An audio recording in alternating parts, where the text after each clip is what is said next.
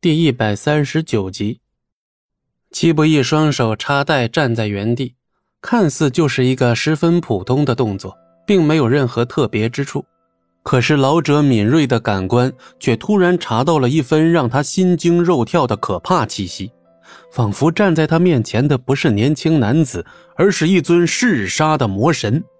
哈哈哈哈哈！有趣，老夫倒要看看你究竟有什么惊人的本事。老者兴奋的哈哈一笑，双臂一胀，肌肉仿佛快把衣服给撑破了。老者身上的气势陡然又提升了一个档次，哪里还是这个年纪该有的样子呀？哼，真是个怪物啊！戚不义嘴角微微一扬，眼神却又冷三分。只见老者眼神突然一厉，挥拳打向了戚不义。这一拳的威力可比刚才要强悍犀利的多了，仿佛一拳能够直接将墙面打穿一样。面对如此恐怖凌厉的一拳，戚不义却是没有要闪躲的意思，甚至这一次连招架格挡的动作都没有，仍旧保持着原本的站姿站在原地。在旁人看来，戚不义简直就像是已经避无可避，也是自知无法挡住，所以干脆摆个帅一点的姿势来挨打。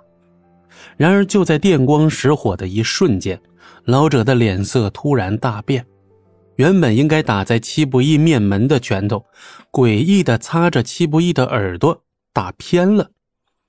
老者脸色一僵，双眼不由自主的往下一瞥，只见戚不义的右手不知何时居然出现在了他脖子上，而他竟然丝毫没有察觉，更是没有看清戚不义的动作。更可怕的是，老者随即便察觉到脖子上传来一丝破皮的刺痛。仿佛被人用小刀割了一下，这是什么？老者难以置信地看着戚不义，他从来没见过这样的招式，居然赤手空拳，仅凭出手时的绝对的速度与力量就能割破皮肤。没什么呀，就是一点无聊的小伎俩罢了。戚不义漫不经心地回答。眼中的那抹寒意随即消失不见，又变成了平日里玩世不恭的浪荡模样。老者眼中的震惊还未褪去，他知道戚不义不简单，却没想到会可怕到这种地步。老者摸了摸脖子上的伤口，虽然只是浅浅的一道，可他也明显能感觉到戚不义并没有使出真正的全部实力，只不过戚不义放的不是水。很可能是放了一片海。既然是打过架的交情，没理由不知道你的名字。你叫啥呀？老者微微一愣，随即嘴角抹起了一抹笑容。乔玄。行，记住了。乔玄看着戚不义，像是在思考什么，紧接着又露出了欲言又止的尴尬表情。过了好一会儿，叹了口气：“像你这样的男人。”应该不会甘心待在墨家那种地方，还要被人当做废物看不起。戚不义笑了笑，这乔玄的言外之意，他怎么可能听不出来呀？做个废物有什么不好的呀？乔玄又是一愣，显然没想到戚不义会这样回答。但随即，乔玄也只能无奈的摇了摇头，冲着戚不义抱了抱拳一抹脖子上的伤口。自言自语的离开了。看到乔玄离开后，戚不义突然转头看向他离开的方向，眼中闪过一缕异色。啊，王家，可以，不愧是号称姑苏中数一数二的存在，居然有这种水准的高手。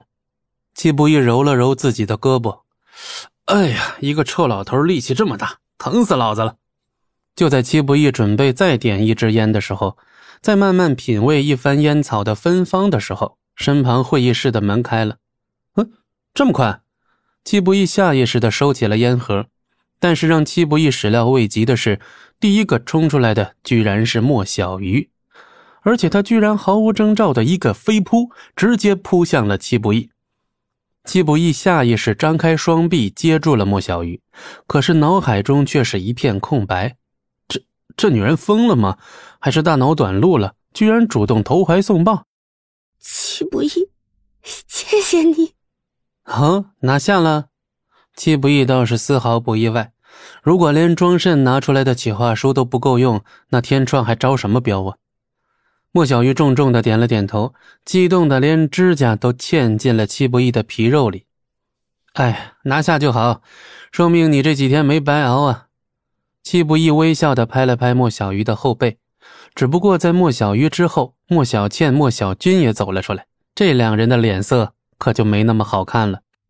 哼，别以为你已经赢了。这件事还没完，没错，的确还没完呢。本集播讲完毕，感谢您的收听，我们精彩继续。